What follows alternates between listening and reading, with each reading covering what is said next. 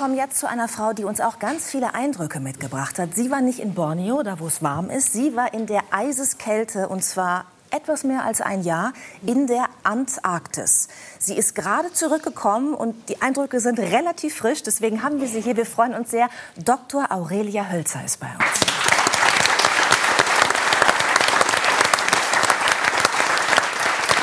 Frau Dr. Hölzer, Sie waren als Missionsleiterin der Neumeier-Station in der Antarktis. Wir haben vor vier Monaten ungefähr zu Ihnen geschaltet, also per Internetschalte, äh, auf die Station und haben schon mal gefragt, wie geht's Ihnen da? Da hatten Sie schon so mehrere Monate, also fast ein ganzes Jahr hinter sich. Jetzt sind Sie zurück tatsächlich, also richtig zurück, nicht nur auf Urlaub. Äh, wie, wie geht's Ihnen jetzt mit unserem Wetter in Bremen? Ähm, das Wetter ist eigentlich eine relativ leichte Umstellung. Wirklich? Weil Sie kommen aus minus 50 Grad, ne? Ja, gut, ich komme aus dem antarktischen Sommer. Das ist so 0 bis minus 15 vielleicht. Und man ist natürlich dick angezogen. Aber das Wetter ist eigentlich die kleinste Umstellung. Ähm, es ist eher die Veränderung, die man selber durchmacht, wenn man ein Jahr im Eis wohnt und in der Stille und mit neun Leuten in einem Haus und acht Monate kann keiner weg das macht was mit einem und das verändert einen auf eine Art, dass man, dass hier das Alte nicht mehr so leicht passt. Also man muss erst alt und neu wieder übereinander bringen. Und besonders die vertrauten Sachen sind so ein ganz kleinen Ticken, so ein, zwei Grad neben der Normalität fühlen die sich Welche an. zum Beispiel? Ähm, eigentlich alles. So die, die Grundtönung ist ein bisschen, ich habe das Gefühl, ich gucke mir alles aus einer Reihe weiter hinten an so ein bisschen. Es ist vertraut und es ist schön und gut, wieder hier zu sein. Also es ist ja für immer bleiben, ist keine Lösung. Ähm, aber es ist ganz subtil, aber ich glaube, es braucht tatsächlich Zeit. Also ich fühle mich irgendwie umgetopft. Okay, umgetopft. Und ja. Sie sagen, es ist so ein, zwei Grad neben der Spur. Das ist jetzt das Zurückkommen. Ne? Das Zurückkommen. Gehen wir mal ein Jahr zurück. Äh, Januar 2022, als ja. Sie Deutschland verlassen haben. Sie wohnen im äh, Südschwarzwald, mhm. hatten vorher noch eine Reise gemacht nach Afrika. Mhm. Richtig? Ich und sind dann von dort aus in die Antarktis. Was haben Sie da äh, gedacht, als Sie das erste Mal, ich sag mal, aus dem Fenster geguckt haben? Also wir hatten eine sehr langsame Anreise. Meine acht Mitüberwinterer und ich, wir haben in Südafrika Quarantäne gemacht und sind dann äh, mit dem Forschungseisbrecher Polarstern vom Alfred Wegener Institut außerplanmäßig runtergefahren. Normalerweise fliegt man, aber wegen Omikron wurde das gestrichen. Und ähm, wir sind dann mit dem Schiff gefahren und das ist eine gigantische Anreise. Also zwölf Tage in Südpolarmeer. Es wird immer heller, immer kälter. Irgendwann treiben die ersten Eisberge vorbei. Und dann wurden wir ausgeflogen mit dem Hubschrauber, die letzten 40, 60 Kilometer. Und sind gelandet. Ich weiß noch, wie ich wie ich auf der Kommandobrücke stand an dem Tag und äh, einer der nautischen Offiziere gibt mir ein Fernrohr in die Hand und sagt, da guck mal. Und da sehe ich die Neumeier Station winzig klein wie eine Streichholzschachtel auf dem Schelfeis stehen, also auf dem schwimmenden Gletscher. Und der Gedanke, der mir durch den Kopf schoss, dachte, krass, es gibt sie wirklich. Also ich habe sie ja natürlich in Dokus gesehen und ich habe mich beworben, wir wurden vorbereitet. Aber der Moment, wo man ankommt und dann sind wir mit dem Hubschrauber da drüber geflogen, natürlich Riesenabschied von den ganzen Bordkameraden. Und auf einmal ist sie da unten und nichts als weißes Nichts und man landet und fremde Menschen winken und es war im Grunde also ein Rieseneinschlag und ähm, ich habe die Antarktis als einen wahnsinnig fremden Ort empfunden. Glatt, weiß, nichts drumherum, eine wahnsinnige Intensität in der Luft, wie, so ein, wie, so ein, wie eine Ballung dessen, was irgendwie nicht ist.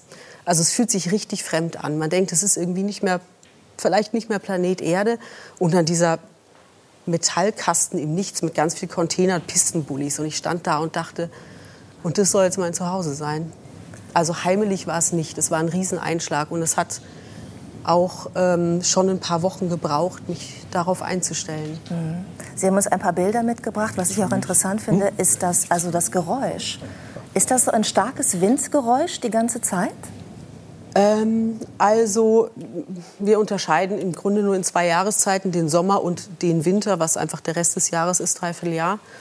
Ähm, und im Winter, wo wir nur zu neun sind, hier sieht man äh, mein Team, und das Überwinterungsteam. Zwei hinter mir, der Micha, unser Elektroingenieur, und Carsten, IT und Funk. Ähm, Ja, das Überwinterungsteam äh, bleibt ja dann da, acht Monate ohne Möglichkeit der Evakuierung auch. Ähm, und im Winter stürmt es andauernd. Also ein Orkan und ein Sturm nach dem anderen wechseln sich im Grunde ab. Das ist normal. Mhm. Ähm, insofern ist alles, ich liebe Wind. Ähm, und man gewöhnt sich da so dran. Manchmal schuckelt auch richtig die Station.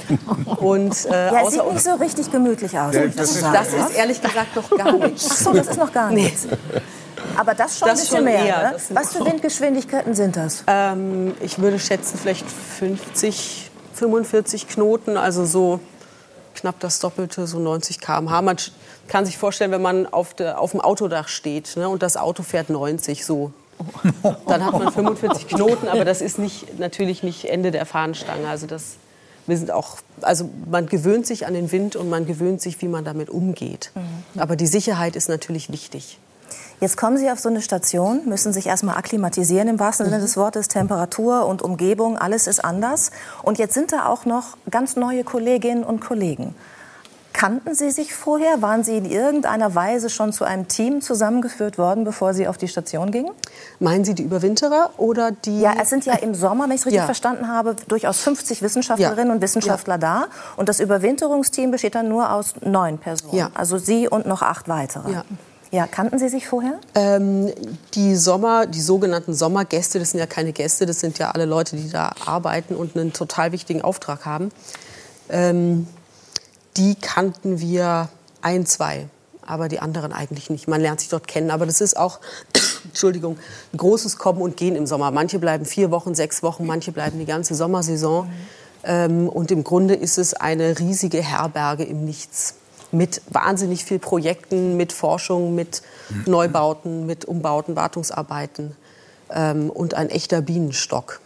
Das ist schon sehr, sehr voll und eine riesige Umstellung, wenn es sich dann leert. Also wenn das letzte Flugzeug fliegt und die heben dann ab und gehen Richtung Osten und weg sind sie. Und dann steht man da und weiß, so, und jetzt? Wir haben ja alle fasziniert zugehört. Ja? Also man, man wird da sozusagen abgeworfen.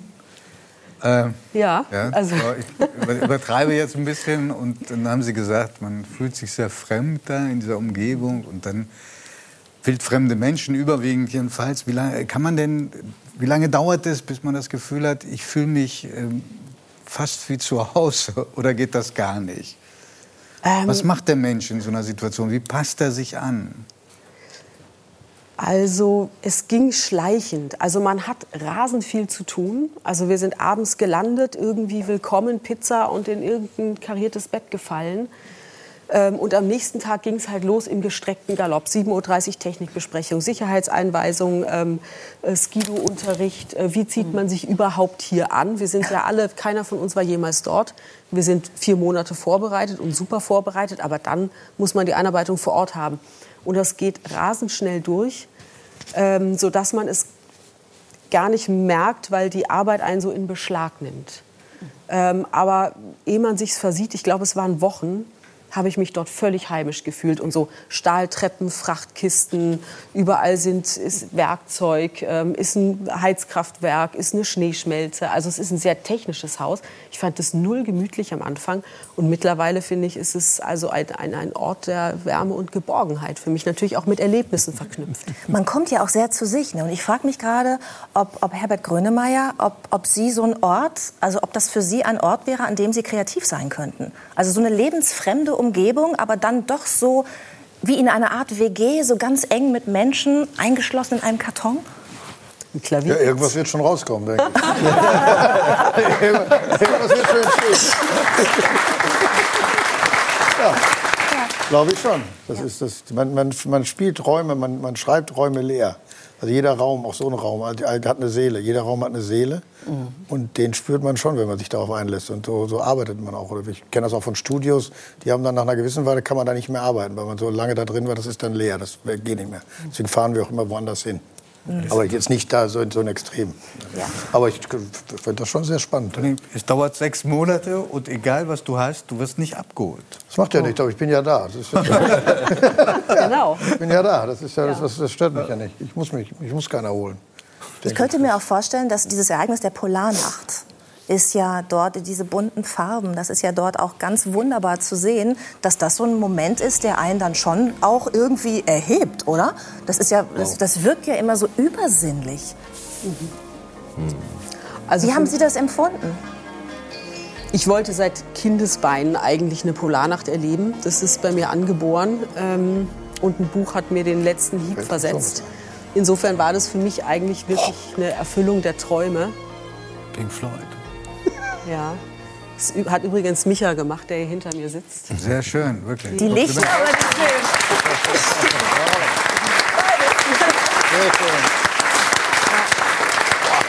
Von welcher Musik möchte man am liebsten fragen? Ja? Schaut man sich dann diese Bilder an? Ja, also wir haben, also für mich ist die Polarnacht tatsächlich mit das Schönste gewesen dort unten, neben der Gemeinschaft und überhaupt das Eis. Das ist unfassbar schön. Aber man denkt ja, es ist dann dunkel. Zwei Monate geht die Sonne nicht auf, ist doch schlimm, alle werden depressiv und so. Aber ähm, es ist unfassbar schön, weil man, man spürt diese Stille und diese völlig anders. Ich meine, das ist ein Kontinent, der ist größer als Europa und der ist nicht bewohnt, außer von so einer Handvoll Menschlein hier und da. Also es wäre in Europa in jedem Land ein Haus und man kann sich eigentlich nicht wirklich besuchen gehen. Mhm. Ne? Ähm, und man spürt diese Stille und die Farben sind unfassbar. Mittags kommt immer die Dämmerung, die Sonne kommt nicht hoch, aber es wird flammend orange, es wird pink. Dann treibt der Wind noch Schneeschwaden dadurch. Das sind Schauspiele, sowas, das kann man überhaupt nicht in Worte fassen. Oder auch die Sternenhimmel. Also die sind so nah, ich stand mal auf dem Dach und konnte mir nicht verkneifen, mal der Magellanischen Wolke zu winken. Ja, und Nachbargalaxie, vielleicht sieht mich ja jemand. Das ist, man fühlt sich, als würde man, als würde man eigentlich in den Sternen wohnen. Und dann die Polarlichter natürlich gigantisch. Da kommen einem äh, unter Umständen echt die Tränen, weil es einfach so schön ist. Oder einfach auch Sturm halt. Wochenlang Sturm. Dann wird es, wenn man aus dem Fenster guckt, von schwarz zu mittags, wenn es dämmert, halt mittelgrau und dann wieder zu schwarz. Und man sieht nichts. Die ganze Zeit nichts. Das ist auch Polarnacht. Und das ist auch ein bisschen ein Zustand. Das macht auch was mit einem. Also ich war definitiv langsam müde, unfokussiert ähm, aber auch so tiefenentspannt, so ein bisschen entrückt. Also gar nicht schlecht. Hat sich Ihr, Schlaf Hat sich Ihr Schlafrhythmus irgendwie verändert, weil man ja plötzlich mhm. erst mit ganz viel Helligkeit und dann mit ganz viel Dunkelheit äh, konfrontiert ist? Ja. Über Wochen? Ähm, ja, schon. Ich bin eigentlich ein Huhn. Wenn die Sonne untergeht, äh, schlafe ich ein. Wenn sie aufgeht, wache ich wieder auf und bin auch morgen aktiv. Und in der Polarnacht habe ich manchmal so gekrustelt oder geschrieben, Sachen gemacht in meinem Zimmer bis morgens um drei. Sie sollen Gruselfilme geguckt ich hab, haben bis spät in die Nacht. Ich habe Gruselfilme geguckt, was ich überhaupt, also wenn ich das hier mache, habe ich drei Wochen Albträume. Und mhm. da ist das so, ich habe das genossen und es zog so an mir vorbei und ich habe gedacht, Mensch, guck mal, was, was, was man alles noch für Schubladen hat, die man gar nicht kannte. Ne? Ich habe es hier probiert, es geht nicht mehr. Können Sie uns einen weg. Tipp geben, welcher Gruselfilm sich eignet für Sturm und Eis und Schnee? Also das war nicht, das war jetzt nicht äh, Psychotriller, aber auch einfach Filme, in denen auch viel Brutalität vorkommt, Blood Diamond, solche Sachen. Ja, das kriege ich sonst kaum, kann ich kaum wegstecken. Ähm, und da habe ich, egal was es war, wir haben natürlich auch The Thing geschaut, diesen, diesen ähm, Film, wo irgendwo so ein Alien, halb Alien, halb Krankheit auf so einer Antarktisstation ausbricht und alle. Das ist ja schön, wenn man keiner so weiß, an wie man es kriegt und Misstrauen macht sich breit. Und das haben wir natürlich auch geguckt. Das ist Kult. Ähm, ist aber sowas natürlich. So das Schöne ist das Wort natürlich. und, und Musik? Und Musik? Gibt, hören Sie Musik? Ja, ähm, ganz, also eigentlich fast alles, was ich kriegen kann. Also ganze Bandbreite. Also Jazz, Klassik, Pop, Rock, ähm, Schlager, alles ja natürlich. Kopf hoch tanzen ist ähm, eines, das mich immer vom Stuhl reißt. also garantiert. Okay, ja. danke sehr. Also Musik hält einen hoch, Horrorfilme ja. können einen auch hochhalten in solchen Situationen. Aber was ich ja interessant finden würde, wären die Tiere. Also es gibt ja nicht so viele Tiere dort in der Antarktis. Ich ja. glaube, Riesenspinnen, vor denen ist man da sicher im Zimmer. Sehr sicher. Sehr sicher. Ähm, der einzige Ort der Welt wahrscheinlich, wo man wirklich sicher ist. Aber sie waren umgeben von Kaiserpinguinen. Ja, das sind im Grunde auch die einzigen Nachbarn, die man hat. Und ähm, die sind einem auch sehr nah, weil man sieht sie das Jahr durch. Die Kolonie ist ein paar Kilometer entfernt und das sind, wenn alle da sind, äh, so um die 23.000, 25.000. Und ähm, wenn natürlich die Männchen brüten, die Weibchen fressen sind, ist die Kolonie kleiner. Aber man kennt die, man kennt den Ruf, man kennt das Verhalten, man weiß, wie sie ihre Küken zum Schweigen bringen. Und das sind irgendwie unsere, unsere nächsten Nachbarn. Wir haben die natürlich ganz oft besucht. Die kommen auch vorbei, wenn man auf dem Meereis ist und da Bohrungen macht oder irgendwelche Messungen, Batterien wechselt, Daten ausliest. Bei irgendwelchen Messinstrumenten, dann machen die Pinguine echt große Umwege, um einen zu besuchen. Dann kommen sie dahergerutscht auf den Bauch, stellen sich hin, dann rufen sie einmal, wir grüßen dann zurück. Rah, so ungefähr. Das ist so erstmal Das ist pinguinisch Hallo, oder wie? Hallo, genau. Mhm. Seid ihr auch da? So, und dann antwortet man. Den anderen Schrei, den kann ich nicht so gut, den mache ich auch nicht nach, der ist komplexer.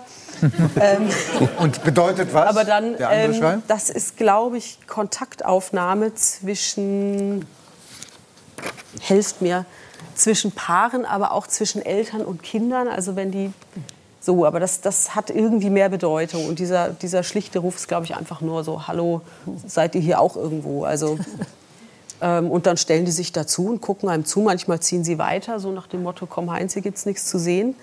Ähm, und manchmal bleiben sie auch, legen sich dahin und schlafen und man macht seine Arbeiten und zieht irgendwann weiter. Wie also würde denn ein, ein, ein Pinguin sagen, auf Wiedersehen? Oh je, ich glaube, das sagen sie nicht. Vielleicht die bleiben einfach da, die gehen, die gehen irgendwann. Wäre jetzt mein Vorschlag, äh, weil ich natürlich noch auf einen Punkt ganz kurz zu sprechen kommen möchte. Es gibt ja leider gar kein Auf Wiedersehen zwischen Ihnen und den Kaiserpinguinen, weil jetzt ist die, äh, also Ihre Arbeit ist abgeschlossen auf der Station. Sie sind jetzt zurück in Deutschland und es gibt kein zweites Mal. Sie dürfen nicht wieder hin. Keine zweite Überwinterung. Ja. Also das hat einfach soziale Gründe. Die Überwinterung steht und fällt mit dem Team und mit, der, mit dem sozialen Gefüge. Und wenn da ein Besserwisser drin sitzt, der schon alles dann, kennt vom letzten genau, Jahr. Genau, und der das dann auch so haben will, das wäre wirklich schwierig. Und wenn alle den Zauber zum ersten Mal haben, alle auch ihre eigene, wir machen unsere eigene Charter, wir geben uns die eigenen Regeln. Also abgesehen von Sicherheitsregeln können wir uns unsere eigene Welt erfinden. Und ähm, das sind die Flügel, die man halt bekommen kann. Und wenn die einem nicht wachsen können, weil da Leute drin sitzen, die es besser wissen und die es zersetzen oder die denken, bei uns war es doch damals anders und so müsste es sein, würde ich jetzt auch denken mit einem anderen Team, in einer anderen Überwinterung, dann ist es einfach nicht gut. Deswegen wird man eigentlich kein zweites Mal genommen. Wir freuen uns, dass Sie uns von Ihrem ersten Mal erzählt haben. Dankeschön.